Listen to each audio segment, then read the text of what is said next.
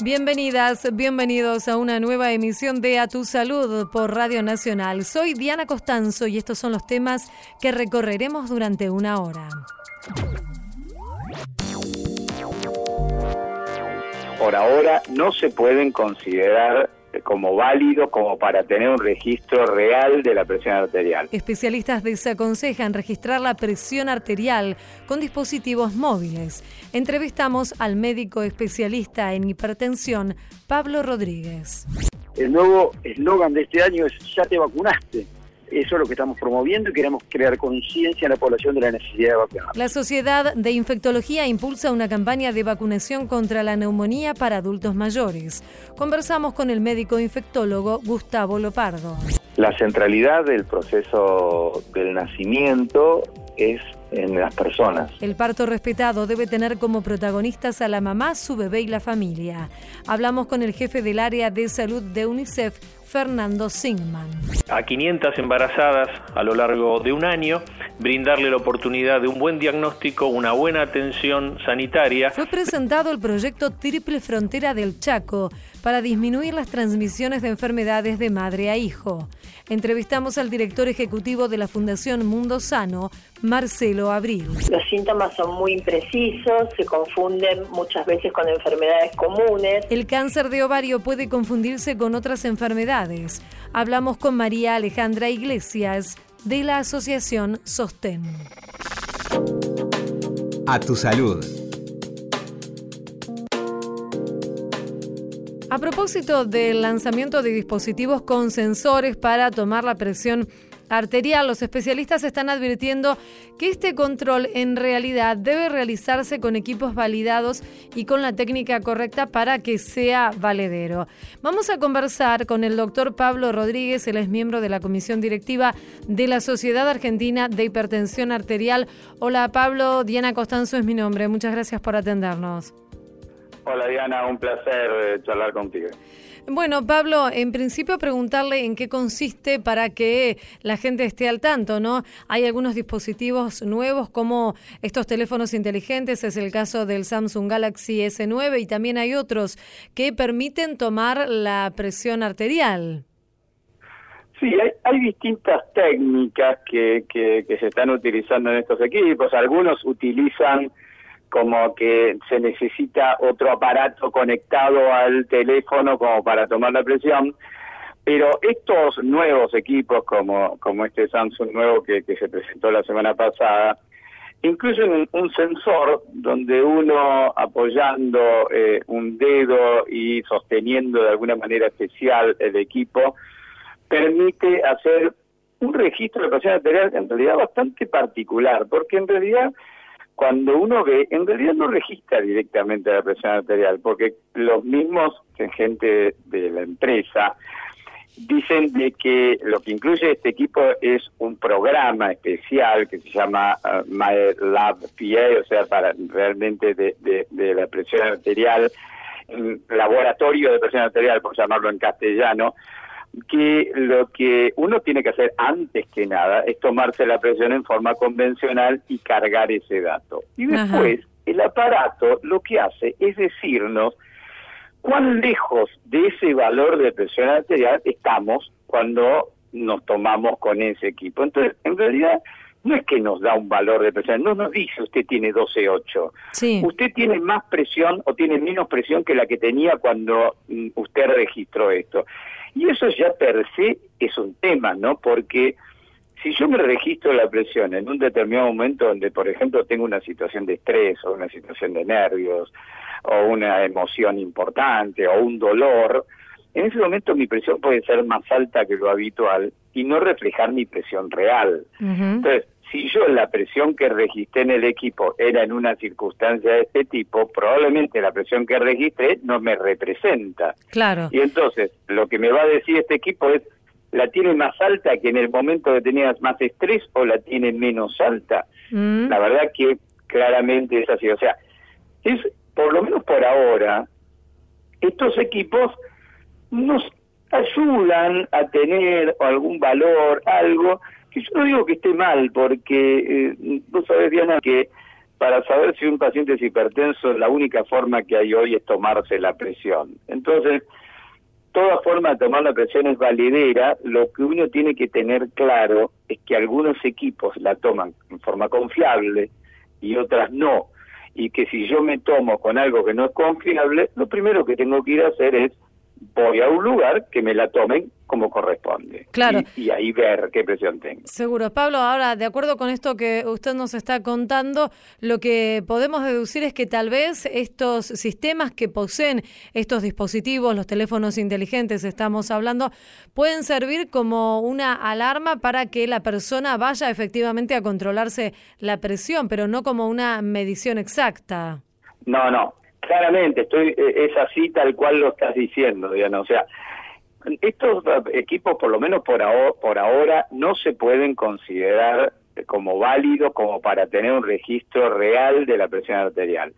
Es un indicador. Entonces, no está mal que si uno se toma con uno de estos equipos y se encuentra una presión elevada, hacer un control y decir, a ver, ¿esto es cierto o es producto de que el equipo me está tomando no es tan confiable. Nosotros usamos un término que hablamos de validación. Cuando hablamos de validación es que existen técnicas que están internacionalmente aceptadas que permiten decirnos si un equipo, la forma de tomar la presión que tiene, está validado o no, significa que si está validada es que la presión que toma es confiable. Estos equipos en los aparatos de, los smartphones y algún otro tipo de equipo, como algunas tablets que también lo incluyen, no están validados. Mm. Entonces, yo tengo todo el derecho a decir, bueno, yo no puedo confiar en este valor, porque este valor no sé si realmente es cierto. Sí. Entonces, eso es lo que tenemos que tomar en cuenta. Además, eh, doctor, se da que en la Argentina, no sé el caso de otros países, pero digo, en la Argentina, ustedes, los especialistas, advierten reiteradamente que el nivel de control de la presión arterial es muy bajo, o sea que hay muy pocas personas que realmente se chequean y controlan su eh, tensión arterial es realmente extremadamente bajo. Si tomamos en cuenta, Argentina tiene en este momento en su población adulta, vamos a poner un número redondo, uno de cada tres adultos mayores a 18 años es hipertenso. Eh, no es un tema menor. Este, y, conforme aumenta la edad, ese porcentaje de hipertensos aumenta a tal punto de que el 70, 60 70% de los pacientes de más de 65 años o de las personas de más de 65 años son hipertensos. O sea, es un número importante. De, de ese uno de cada tres, o sea, de ese 36% que es la en este momento la prevalencia de hipertensión en la población adulta en nuestro país, uno de cada cuatro de ellos está controlado. Estamos hablando de que Argentina en este momento tiene un 24% de su población hipertensa adecuadamente controlada, quiere decir que tiene su presión por debajo de 14.9 o 140.90 como, como se tendría que decir correctamente. Mm. Entonces, evidentemente, creo que en este momento tenemos problemas mucho mayores al hecho de definir si un equipo toma o no bien la presión, que en realidad vuelvo a decirte, a mí no me parece mal, no soy un negado a que la tecnología nos alcance y nos dé con nuevas herramientas. Yo creo que soy de los que creo que hoy estos equipos no toman bien la presión, pero falta muy poco tiempo para que lo hagan. Estoy mm. seguro que va a ser así porque porque la historia nos ha demostrado eso. Entonces, negarnos a eso hoy sería negarnos a una puerta que en realidad lo único que nos va a dar son beneficios, no problemas. Seguro. Y los que hacemos hipertensión tenemos que estar abiertos a eso. O sea, pero hoy la Argentina tiene un problema mayor. Primero, hay la mitad de los hipertensos sabe que lo son, o sea, hay otra mitad que ni siquiera sabe que es hipertensa. Y de los hipertensos solamente uno de cada cuatro está controlado, o sea, necesitamos tratamientos más intensivos, necesitamos que la gente vaya a controlarse, necesitamos que los profesionales tomen conciencia de esto, no es cuestión de echarle la culpa a la gente nada más. Los profesionales tenemos que tener claro de que nuestros pacientes tienen que tener la presión controlada y para eso debemos hacer lo que haga falta para que la presión esté controlada. Y dentro de esto que hace falta, doctor, justo me da el pie para preguntarle, ustedes están encarando en este mes una campaña para que las personas controlen su presión arterial. Exactamente. Desde la Sociedad de Hipertensión, ya por segundo año consecutivo, el año pasado fue un éxito absoluto, tuvimos 35 mil registros de represión arterial en todo el país. La verdad es que eh, para nosotros fue un orgullo porque eso nos puso como primeros en América y octavos en el mundo, de acuerdo a la, a la Sociedad Internacional de Hipertensión. Y este año estamos repitiendo y estamos tratando de ver si podemos llegar a los 50.000 registros. ¿Por qué? Porque la campaña se llama Conoce y controla tu presión arterial. Debemos conocer nuestra presión, seguro, pero también debemos controlarla porque, como decimos siempre, si yo sé que soy hipertenso, pero no hago nada para modificar eso, eh, estoy resolviendo una parte del problema solamente. Entonces, lo que esta campaña es tratar de concientizar a la gente de que la qué presión tiene y si tiene presión alta de que esa presión debe ser controlada, debe ser normalizada. Y eso es el, fin de la campaña y bueno, ojalá hay en este momento 63 centros de todo el país, centros dedicados a hipertensión y, otros centros que, tienen que ver con la sociedad de hipertensión, que en todo el país estamos tomando la presión a la gente. Hay algunas centros en algunas cadenas, en una cadena de farmacias bastante conocida en la ciudad de Buenos Aires. Algunas de las estaciones saludables de la ciudad también se han sumado a la campaña y van a participar tomando la presión. La verdad que nosotros tenemos que tratar de que toda la población argentina tenga tomada la presión de alguna manera. Eso es lo que debemos hacerlo y, y, una vez que, que, tengamos esto, saber cuántos de ellos necesitan de que los tratemos y los tratemos mejor creo que eso es lo que va a hacer de que en un futuro la hipertensión deje de ser el problema que es hoy. que la hipertensión es la causa número uno de mortalidad a nivel mundial. Seguro. Y no es un tema menor. Doctor Pablo Rodríguez, miembro de la Comisión Directiva de la Sociedad Argentina de Hipertensión Arterial, le agradecemos mucho esta charla con Radio Nacional. Le mandamos un saludo. Un placer, Diana, y para cuando quieran siempre estamos disponibles para charlar sobre estos temas que están vinculados. Seguro, gracias Pablo, hasta luego. Hasta luego. A tu salud, por la radio de todos.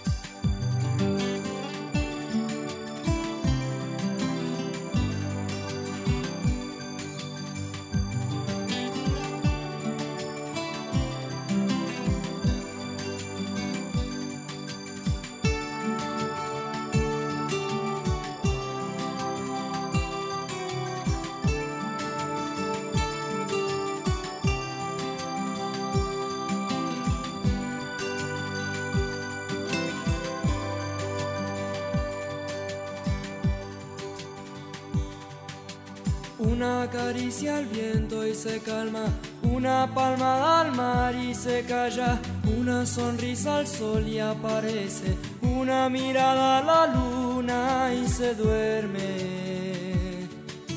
Un suspiro a la flor que elijas, un deseo al color que digas, un respiro al aroma y perfuma, una canción de amor y en tus manos florece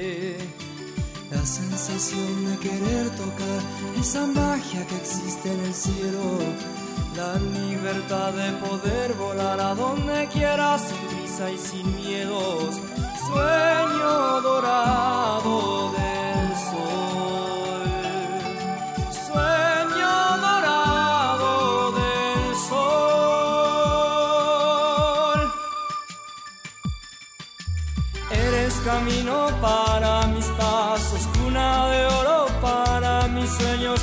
de lejos para el olvido, sublime forma de darle vida a mis años.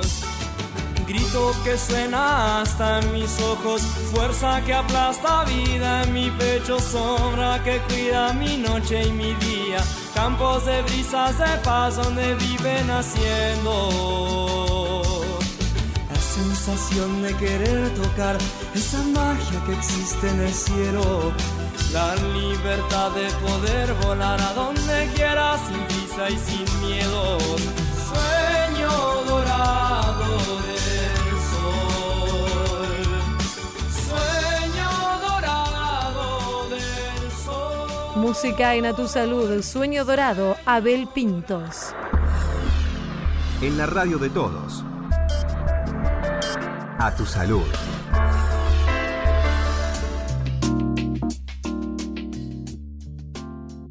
La Sociedad Argentina de Infectología lanzó nuevamente su campaña Evitemos la neumonía y vamos a conversar aquí en Radio Nacional con el doctor Gustavo Lopardo, él es médico infectólogo y expresidente de la SADI. Hola doctor, muchas gracias por atendernos. Diana Costanzo es mi nombre. ¿Cómo le va? Muy bien, doctor. Bueno, ¿cuál es el objetivo que tiene la SADI con esta nueva campaña Evitemos la neumonía? Bueno, muy bien, como usted dice, nueva campaña porque en 2007, por iniciativa del Ministerio de Salud de la Nación, se comenzó una campaña para prevenir la neumonía. La neumonía es una enfermedad que, como ustedes saben, compromete al pulmón, produce una infección que puede ser leve, moderada y en algunos casos puede ser grave, e incluso llevar a la muerte. Y se puede prevenir, al menos podemos prevenir dos de las principales causas que producen neumonía, que son una bacteria, llamada neumococo y un virus que es el virus de la gripe de la influenza. Así que en estos días de otoño, aunque todavía hace calorcito, aplicándonos en un brazo la vacuna para el neumococo, la que le llamamos vacuna de la neumonía, y en el otro de la gripe podemos trabajar en prevención. En 2017 se lo regó la primera vez y ahora en 2018 seguimos con esta campaña. Así que el nuevo eslogan de este año es ya te vacunaste. Eso es lo que estamos promoviendo y queremos crear conciencia en la población de la necesidad de vacunarse. Claro, doctor, eh, la neumonía es principalmente riesgosa para las personas mayores. Bien, así es. Todos podemos tener neumonía, pero en los extremos de la vida hay más riesgo. Los chicos pequeños, y esa vacuna ya está incluida en calendario para los chicos pequeños, la novedad es, como usted muy bien dice, adultos mayores, y llamamos adultos mayores 65 años o más. Así que todo lo que tenga 65 años o más, directamente con su documento pueden ir a cualquiera de los 8.000 600 vacunatorios de la Argentina. Yo hoy estoy en mi hospital, el Hospital Bernardo Jusay en Vicente López, acá hay uno de esos 8.600 vacunatorios y una persona de 70 años con su DNI no necesita orden porque está claro que tiene más de 65.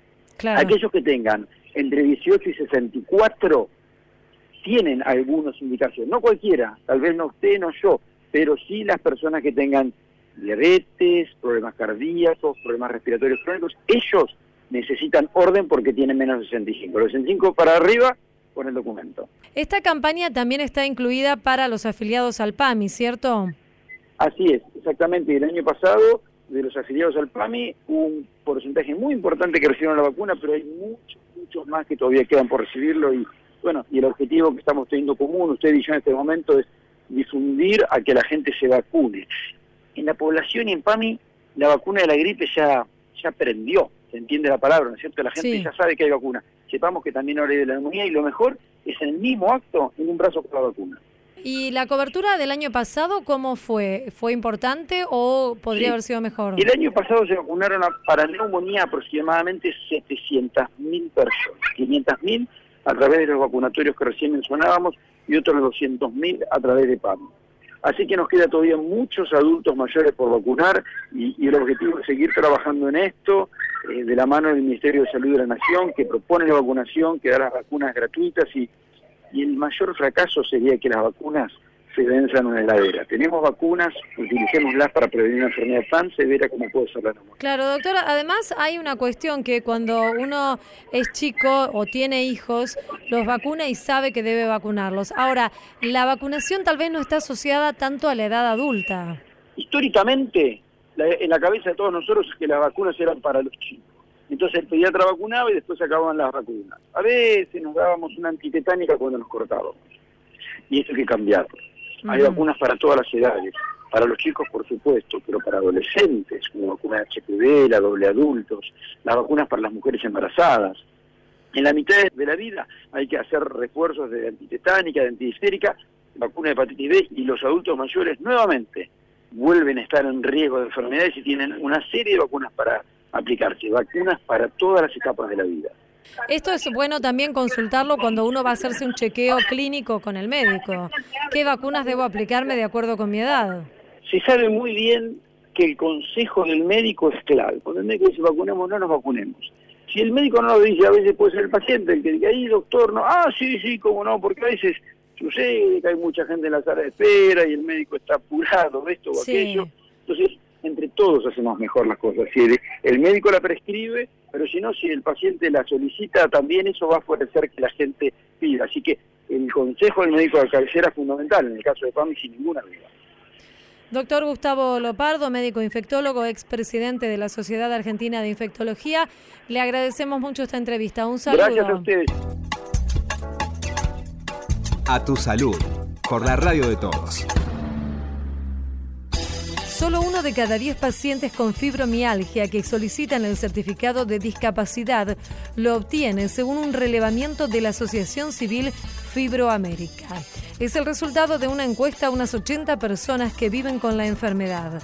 Si bien la ley 22.431 define como discapacidad a la alteración funcional que impliquen problemas en la integración, al momento de otorgar este certificado, las juntas médicas se basan en un listado del Servicio Nacional de Rehabilitación que no incluye a la fibromialgia. Esta enfermedad es un trastorno de dolor crónico generalizado. El sistema nervioso interpreta como señales dolorosas situaciones que no lo son y en casos extremos los pacientes que sufren dolor lo hacen con el simple roce de su piel con un objeto. Se la conoce como la enfermedad invisible porque el paciente suele visitar varios profesionales antes de dar con el diagnóstico correcto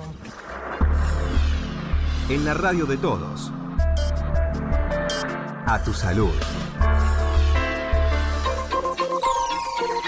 Seguimos en A tu salud. Desde 2004, durante mayo, se realiza la Semana Mundial del Parto Respetado y el objetivo es generar conciencia para que el nacimiento vuelva a ser considerado un proceso natural en el que la mamá y el bebé obviamente son los protagonistas. Para que nos cuente más acerca de esto, vamos a conversar aquí en Radio Nacional con el doctor Fernando Sigman. Él es jefe del área de salud de UNICEF una de las organizaciones que impulsa esta iniciativa. Hola Fernando, Diana Costanzo es mi nombre, muchas gracias por atendernos. ¿Qué tal? ¿Cómo te va? Muy bien, Fernando. Bueno, en principio una definición le pido acerca de qué es el parto respetado. ¿A qué se llama parto respetado? Yo creo que podemos conceptualizar la cuestión del parto respetado, un poco lo, lo comentaste en la introducción.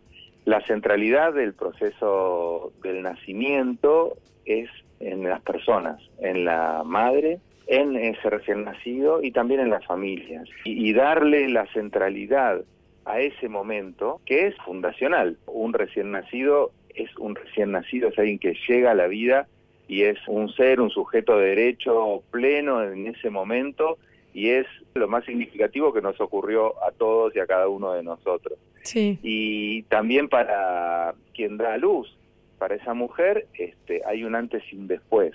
Un antes y un después en cuanto a su relación con otras personas, en su eh, relación consigo misma, en su consideración como, como persona y es, es una gran experiencia. Es una experiencia vital. Ahora, mucho de todo eso se pierde en función de, de los cuidados médicos, de las instituciones, de los trámites, de la forma en la cual se atiende y se acompaña el parto, del lugar central que se le da a, los profesionales que intervienen en la atención. Entonces, todo ese, como que, en un teatro el foco y la luz se corriera del lugar del actor principal. Y mm. acá los principales protagonistas son el recién nacido, la recién nacida y esa madre y el grupo que acompaña y sostiene ese tejido. Dar el foco en la semana del parto respetado significa trabajar en volver a correr el foco a los protagonistas de la escena, cuidarlos y promover ese momento fundacional que tiene altísimo impacto en la vida de todos nosotros. Seguro. Y, digamos, usted enumeraba algunas de las cuestiones que se interponen o que hacen que este foco, este eje, eh, se corra. Aquí en la Argentina, ¿cuáles son estos factores predominantes que hacen que la mamá y el bebé dejen de ser protagonistas o tal vez sean corridos a, un costado frente a este momento vital? Y la institución, la institución de salud es gran parte responsable de, de esto, en general, ¿no? Ya sea instituciones públicas o privadas. La construcción que se hace del momento del parto está muy artificializado, muy intervenido, excesivamente intervenido. El momento del parto en gran medida no se deja que fluya naturalmente, sino que es pautado o es conducido o inducido medicamentosamente y eso tiene efectos secundarios en los procesos de nacimiento y a posteriori. La intervención del ciclo, del momento del, de la llegada del momento del parto, genera un alto porcentaje de prematuros en Argentina, un excesivo número de cesáreas, pero quizás estoy dándote el, el, el punto de vista médico, ¿no? Pero esto se da porque hay un sistema que funciona para la comodidad del sistema y no para la comodidad o el momento vital de la experiencia de, esa familia o de esa mujer o de ese recién nacido. Entonces es más importante el horario del médico, es más importante y a veces, y es comprensible que ocurra, de pronto se necesita que para organizar este, un, un sistema, un servicio que atienda correctamente los partos, tiene que haber sangre segura, tiene que haber anestesistas disponibles, porque siempre puede haber una emergencia, tiene que haber una red de derivación, si ese embarazo viene con complicaciones o el, o el parto se está disparando con, con complicaciones, tiene que haber una red técnica importantísima para que no haya mortalidad, pero cuando se, el foco está solamente en eso, de pronto ocurre que como hay pocos anestesistas en algunos lugares, se aceleran todos los partos para aprovechar el tiempo que el anestesista va a estar. Mm. Y en la cuenta se terminan generando muchas más cantidades de cesáreas, muchos más nacimientos prematuros y entonces las complicaciones son mayores. Nacimientos prematuros que después pueden tener consecuencias en aspectos del desarrollo o en enfermedades concomitantes, etcétera, etcétera. Bueno, entonces la cadena de apartarse del proceso natural tiene consecuencias biológicas, emocionales, madurativas, y, lo que se trata es que las personas, que el sistema pueda enfocar de nuevo en el protagonismo de las personas y protegerlas.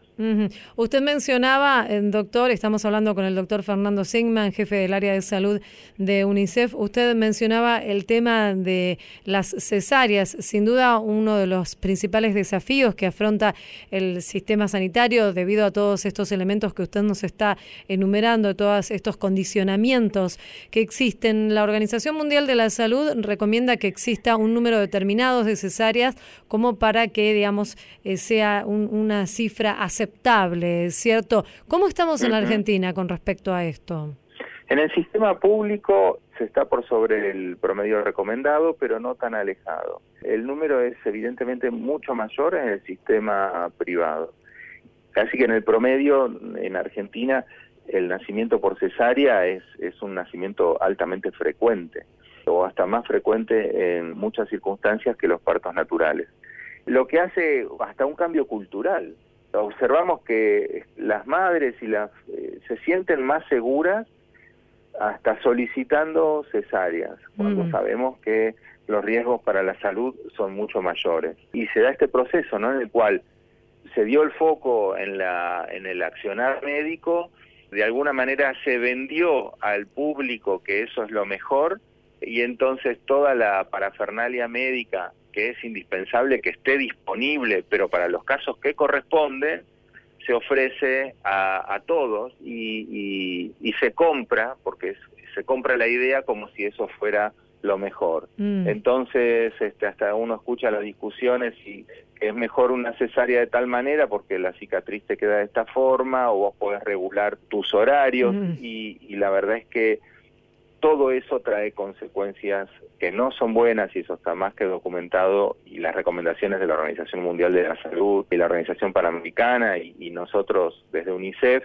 este, van en contra de eso, ¿no? Este, tiene, tiene efectos deleterios sobre la salud directamente hablando en términos biológicos, pero también en términos madurativos y emocionales. Decíamos al comienzo, Fernando, que uh, desde 2004 entonces se hace esta Semana Mundial del Parto Respetado en muchísimos países y obviamente uno de los objetivos principales es visibilizar esta cuestión, poner el foco, poner el eje en esta cuestión. Ahora, ¿cuál es el, camino que se debe recorrer para que se vuelva a poner la mirada sobre los protagonistas, como usted nos decía, que son la mamá y el bebé de este momento? ¿Qué, qué se debe conseguir? Conseguir? ¿Un cambio cultural, educación, más información? Va por distintos lugares la respuesta. Hay una línea de trabajo que es institucional. Acá el, Ministerio de Salud, por ley, tiene responsabilidad en implementar las medidas que, y en promoverlas, que las instituciones este, adopten las medidas necesarias para que se lleven a cabo partos respetados en cómo se, se define. Y en esto el, estaremos con el Ministerio de Salud promoviendo una jornada multisectorial, porque acá hay muchos sectores que intervienen, para discutir y tomar este, decisiones en medidas para implementar. Nos parece eso muy bueno. Hasta ahora el Ministerio de Salud en los últimos años no había tomado como medidas muy fuertes en este sentido y esta reunión nos parece muy promisoria. Entonces hay una línea que tiene que ver con lo institucional. Tiene que haber normativas claras de cómo, si esto implica desde los directores de hospitales hasta los ministros, digamos, ministros provinciales, directores de hospitales, responsables de, atención primaria en cómo se categorizan los riesgos también de las embarazadas y se derivan oportunamente. Hay, hay cuestiones muy técnicas en esto, pero también hay cuestiones de las que llamamos de empoderamiento o ejercicio de ciudadanía, donde también el género y las relaciones de género intervienen en cómo las mujeres se plantan frente al, al sistema tienen que conocer y tenemos que informar de los derechos que tienen de intervenir, exigir, construir de manera en conjunto con los profesionales que las atienden ese momento increíble que es el de dar a luz. Finalmente, eh, Fernando, y aparece como una contracara tal vez a todo esto que estamos hablando, una contracara en, en un punto extrema, es esta cuestión de los partos domiciliarios que muchas personas, que muchas mujeres o muchas familias adoptan o eligen para la llegada de, de los bebés. UNICEF en este sentido tiene una posición al respecto sobre la conveniencia o no de realizar este tipo de, de prácticas en las casas. Cuando hablamos de este tipo de prácticas en la casa estamos hablando de muchísimas cosas diferentes en muchísimos contextos y en muchos países diferentes. Así que no hay una posición. Sí creemos que los partos se tienen que dar en los lugares de mayor seguridad, porque emergencias obstétricas pueden surgir aún en los embarazos que son categorizados como normales. ¿eh? Así que hay que estar como muy atentos y hay que tener la tecnología también para dar respuesta a eso. Cuando hablo de tecnología, esto implica no solo aparatos, sino el conocimiento del personal de cómo responder ante esas emergencias. Para que esto ocurra, lo mejor que puede tener, este, lo que la, evidencia demuestra es que una institución adquiere esta experiencia cuando hay más de mil partos o mil quinientos partos anuales. Nosotros, junto con la Organización Panamericana de la Salud, apoyamos que en Argentina los partos sean institucionales. No hay forma de asegurar buena calidad de atención en los partos domiciliarios en Argentina, donde hay un bueno, relativamente buen sistema de atención. Lo que nos, nos llama, este, lo que tiene que ser el signo de alarma es la demanda, digamos, cuando las familias y las personas quieren que sus partos sean en sus casas, están diciendo algo, están diciendo, la institución no me está dando, me está quitando quizás, siento que me está quitando el, protagonismo y la experiencia de dar a luz como algo vital. Y eso es algo que rescatar. Y tenemos en Argentina muy buenas experiencias al respecto. Hay maternidades que en las que UNICEF también ha colaborado, donde la experiencia del parto es un momento familiar y muy bueno, digamos, como uno de los ejemplos es la maternidad Carloto en provincia de Buenos Aires, pero hay muchos más y hay muchos profesionales involucrados. Sabemos que falta muchísimo para recorrer, pero acá la balanza es, eh, la, y entra el término médico de morbo y mortalidad, y ahí no los números tampoco acompañan de que haya una mejor evolución de los partos en términos de morbo y mortalidad cuando los partos son domiciliarios. En situaciones ideales este, sería digo, sería buenísimo que existiera la seguridad y la tranquilidad para que las familias decidieran que sus hijos nacieran donde quisieran pero hoy fuera de una clínica que tenga un número de mínimo de partos anuales y condiciones de sangre segura, de anestesista, estas cuestiones, no es seguro nacer. Entonces es importante que los nacimientos se den en lugares seguros. Que tenemos que trabajar para volver a poner el foco en las personas y que hay un exceso de, de la hegemonía médica, estamos de acuerdo. Por otro lado, no, no podemos resignar la seguridad que, que el país ha conseguido y que todavía necesita profundizar. Está muy claro. Queremos agradecerle, doctor Fernando Sigman, jefe del área de salud de UNICEF Argentina, por esta charla aquí en Radio Nacional. Le mandamos un saludo. Muchas gracias. Gracias a ustedes. Hasta luego. Un saludo.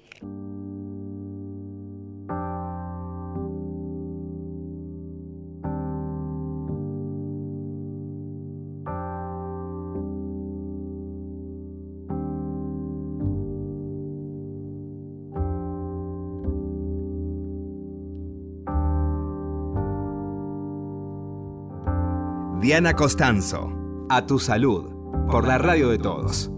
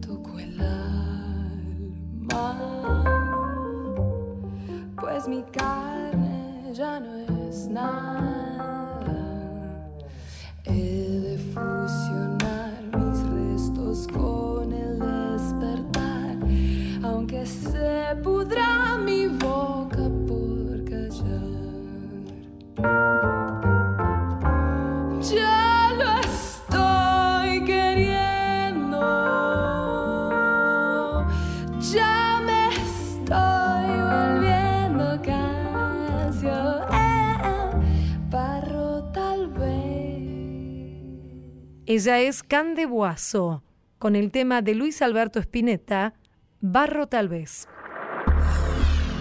En la radio de todos. A tu salud.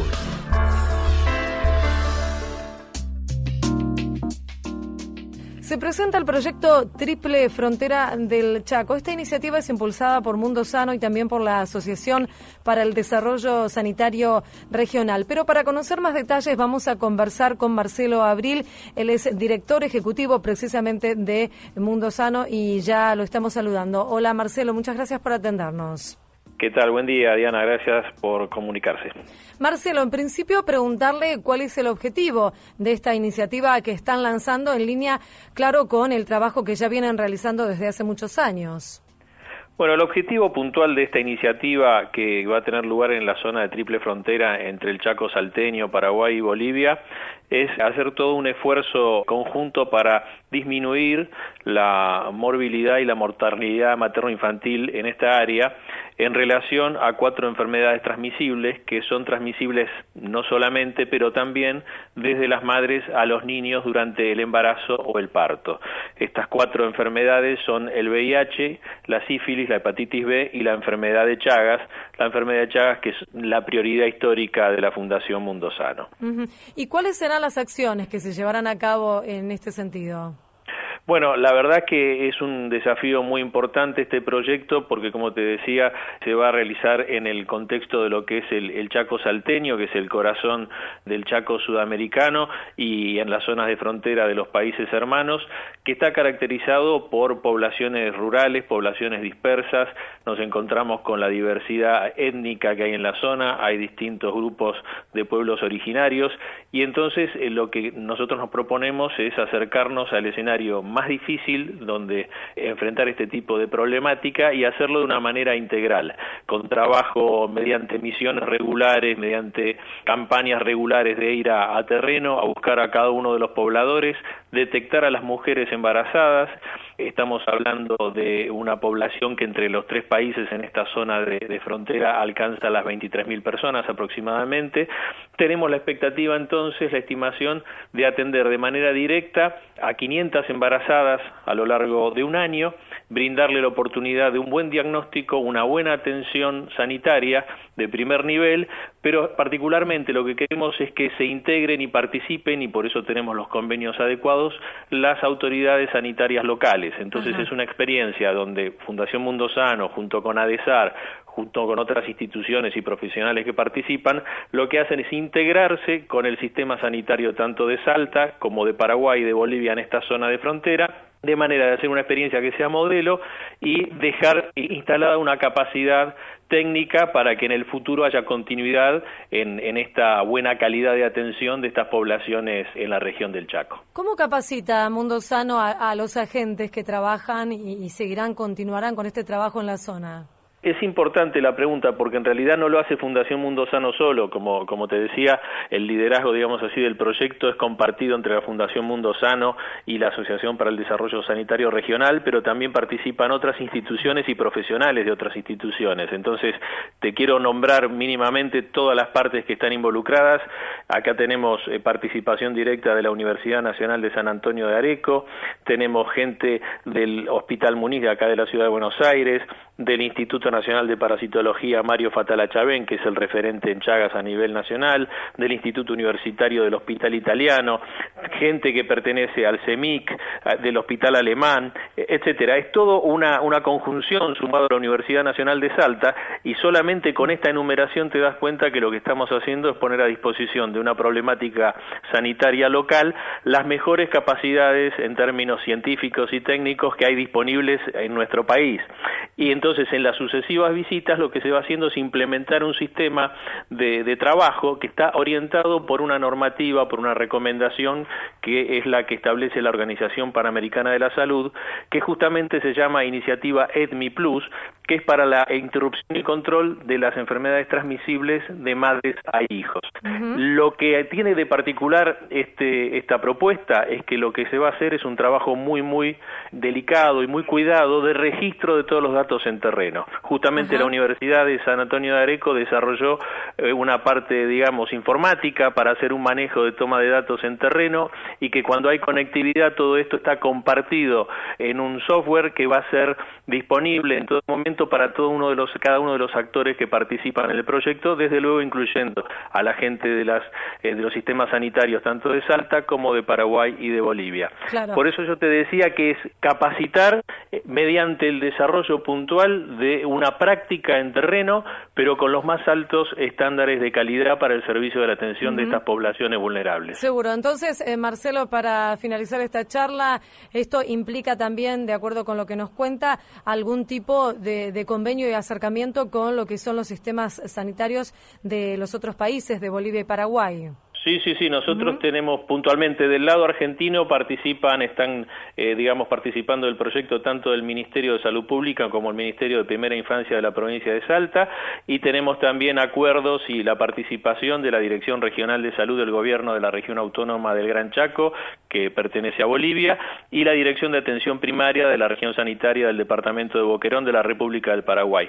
Nosotros desde la Fundación Mundo Sano tenemos muy claro, Diana, que nos dedicamos a trabajar con enfermedades atendidas, que es un desafío enorme, pero que siempre la responsabilidad y por lo tanto a quienes hay que apoyar es a los sistemas oficiales de salud. Así que esa es la propuesta, poner lo mejor que hay a disposición eh, en conocimiento, en técnicas, nivel, digamos, científico, para una población muy vulnerable pero de manera que no sea solo un paso por un breve periodo de tiempo, sino que queden capacidades locales y que mejoren entonces la perspectiva futuro de la atención de las mujeres en edad fértil, de las mujeres embarazadas, de los niños recién nacidos, como te decía, en el contexto más complicado, que es lo más profundo de la región chaqueña, población dispersa, población de pueblos originarios, merecen nuestra atención y por eso el compromiso de llevar adelante esta propuesta. Marcelo Abril, director ejecutivo de la Fundación Mundo Sano, muchísimas gracias por esta charla con Radio Nacional. Un saludo, muy, amable. Muchísimas gracias, Diana. Hasta, luego. A tu salud, por la radio de todos. Argentina producirá la vacuna contra la fiebre amarilla. Con este objetivo, los Ministerios de Salud y de Ciencia firmaron un convenio de cooperación. El propósito es garantizar el abastecimiento nacional y cubrir las necesidades en el país para la prevención de esta enfermedad transmitida por los mosquitos. El acuerdo fue firmado por el ministro de Ciencia, Lino Barañao, y su par de salud, Adolfo Rubinstein. Recordemos que en Brasil hay gran cantidad de casos de fiebre amarilla transmitida por el mosquito Aedes aegypti. Durante los últimos meses de verano se produjo una importante demanda de la vacuna por parte de los viajeros en la radio de todos. A tu salud.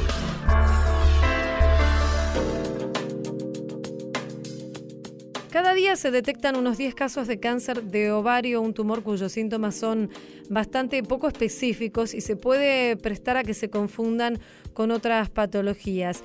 Esto puede llevar también a un retraso en el diagnóstico. Y la concientización y la visibilidad siguen siendo las asignaturas que parecen estar pendientes en este tema. Pero para conocer más, vamos a conversar con María Alejandra Iglesias. Ella es presidenta de la Asociación Sostén y ya la estamos saludando. Hola Alejandra, Diana Costanzo es mi nombre. Muchas gracias por atendernos. Hola Diana, ¿cómo estás? Muchas gracias por, por llamar. Alejandra, entonces decíamos que el cáncer de ovario puede tener síntomas que no son tan específicos, tan claros. ¿Cuáles son estos? ¿Cómo se manifiesta la enfermedad? Es que verdaderamente es así. Es una enfermedad de difícil detección temprana, como vos decías, los síntomas son muy imprecisos, se confunden muchas veces con enfermedades comunes y no hay un estudio de screening como lo puede haber con otro tipo de cáncer que lo pueda detectar a tiempo. Esto no quiere decir que no se detecte. Eh, algunos se detectan de manera temprana por un estudio clínico, en un estudio de imágenes, una palpación, un hallazgo.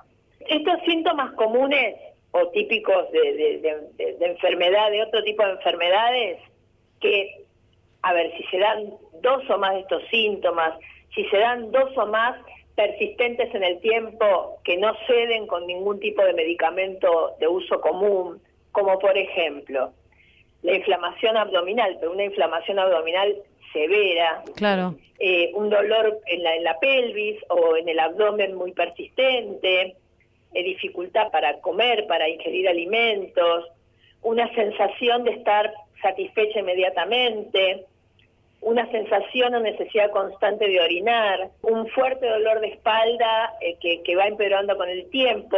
Es decir, estos, estos síntomas que te estoy diciendo pueden ser de otro tipo de enfermedades. Sí. Tampoco quiere decir, para que la gente, las mujeres no se asusten, es que teniéndolos, esto significa cáncer de ovario. Pero muchos de ellos sí lo son.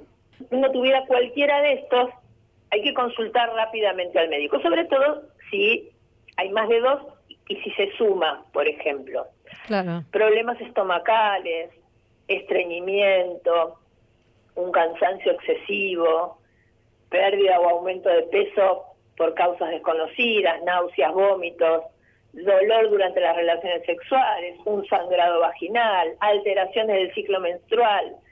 Cualquiera de estos síntomas tiene que hacer que uno haga una rápida consulta con el ginecólogo. Seguro. Y Alejandra, ¿cuáles son las pruebas que se hacen para detectarlo? Bueno, como te decía, no hay pruebas eh, específicas. Lo que tenemos que decir que son los estudios que uno se hace habitualmente, que son el Papa Nicolau y la colposcopía, no detectan el cáncer de ovario, porque esos estudios lo que hacen es ver si hay alguna lesión en el cuello del útero. La ecografía transvaginal lo que va a ver es si hay alguna lesión en el útero. Eventualmente puede ver los ovarios. Eventualmente una palpación clínica, el tacto vaginal, puede palpar pero no puede darse cuenta si, si algo que palpa es una lesión benigna o cancerígena. Lo que hay son factores de riesgo. A ver, eh, por otro lado, si uno va periódicamente al médico, al ginecólogo en este caso, y hay una anomalía, el médico va a mandar a hacer algunos otros estudios o estudios de imágenes o una punción o lo que sea necesario. Así que partimos de ahí en principio, de la información y de la consulta con el médico. Y después el tener en cuenta que hay factores de riesgo, ¿no? que son las situaciones que aumentan la posibilidad de que una persona padezca una enfermedad. En principio, bueno, obviamente tener ovarios. La edad también es un factor de riesgo. El cáncer de ovario en general se da mayormente en mujeres menopáusicas. Los antecedentes familiares también son un factor de riesgo. Tener familiares de primer grado, padre, madre, hermana, que hayan tenido cáncer de mama, ovario o colon. Un factor muy importante es el factor genético y se da sobre todo de una población específica, que son los judíos askenazíes, que son los del, los del este de Europa. Porque hay unos genes que, si están mutados, pueden aumentar el riesgo, que son, se llaman así, BCRA1 y BCRA2, que pueden, el defecto de, estos genes, esa mutación, puede hacer que se tenga cáncer de mama u ovario. Sí. El famoso caso de Angelina Jolie. Eso te iba a decir, sí, sí, sí, sí, que decidió que, que tenía las mamas. genes, que primero se hizo la doble mastectomía, después se hizo sacar los ovarios, ella tenía antecedentes familiares muy cercanos de ovario y de mama, y el estudio genético le dio un porcentaje muy alto. Haciéndose los estudios genéticos puede ser que resulte que no están mutados. Si los tuvieran, esto tampoco indica que vaya a tener cáncer de ovario, pero lo que va a permitir, si el médico le indica hacerse el estudio genético, a esta mujer o a la familia de la, de, la mujer que tiene cáncer de ovario, es hacerse estudios más seguidos, que el médico esté más alerta y eventualmente se pueda detectar tempranamente. Claro, y una vez que se eh, detecta, ¿cuál es el tratamiento o los tratamientos que existen actualmente? Bueno, no me quiero meter mucho porque no soy sí, médica, pero, más o menos los nombres, claro. La, sí, la cirugía, quimioterapia y bueno, lo que lo que el médico indique, probablemente se haga previamente, se puede hacer una biopsia para ver de qué, de qué tipo de células se trata pero generalmente si se puede, lo primero es una cirugía y si no, es una quimioterapia para reducir el tumor y luego sacarlo y continuar con el tratamiento. Alejandra, estamos hablando con María Alejandra Iglesias de la Asociación Sostén, presidenta de esta asociación. Quería preguntarte cómo ayudan a las mujeres, cómo contienen a las mujeres desde esta asociación, porque imagino que deben llegar eh, personas, mujeres que han tenido un reciente diagnóstico tanto bueno de cáncer de, de ovario como de, de mama, ¿cierto? Sí, nosotros atendemos a pacientes con cáncer en general. Ajá. O sea que hombres y mujeres. Sí. Pero vienen, en realidad nos llegan más pacientes con cáncer de mama, que es lo que se da con mucha frecuencia, y las mujeres tienen mayor disposición a asistir a un grupo, a hacer una consulta. Lo que hacemos es, eh, tenemos grupos para pacientes y familiares y para quien lo necesita, eh, terapia individual psicooncológica, Cada Mm. tanto damos charlas de alimentación como complemento de los tratamientos y nosotros eh, colaboramos dentro del Hospital Rivadavia en el, en el servicio de oncología clínica y tenemos voluntarios todos los días a la mañana, así que si alguien también necesita hacernos una consulta, se puede acercar, si se la podemos responder en el momento, lo orientamos hasta para hacer un trámite, o si tiene un problema con el acceso a la medicación, y si no, buscamos la manera de vincularlo con quien lo pueda ayudar. ¿Y ustedes Eh, funcionan solo aquí en Capital Federal, digo, para las personas que viven aquí? Estamos en Sí. Capital Federal, pero últimamente, desde el año pasado, estamos haciendo visitas a distintas localidades del país, hacemos reuniones con otras ONGs y charlas abiertas a la comunidad. Pero igual el que nos quiera consultar lo puede hacer vía telefónica, WhatsApp, A a, ver. través de la web y a Sí. través del Facebook. Bueno, Y pasanos menos a- algún dato para alguno de estos datos de contacto. Nuestro teléfono es 4861-1687. Bueno, Nuestra web www.sosten.org.ar y el Facebook es Sosten-Asociación Civil. bueno, entonces ahí Eh, están los contactos para quienes quieran comunicarse con ustedes. Por lo menos una rápida respuesta va a tener quien nos consulte. Seguro. Alejandra, queremos agradecerte. María Alejandra Iglesias, presidenta de la Asociación Sostén, por esta charla con Radio Nacional. Te mandamos un saludo Bueno. muy amable. Gracias, muchas gracias. Hasta luego. Hasta pronto. Esto fue A Tu Salud, un programa dedicado a los últimos avances en medicina, prevención y tratamientos. Hasta la próxima emisión.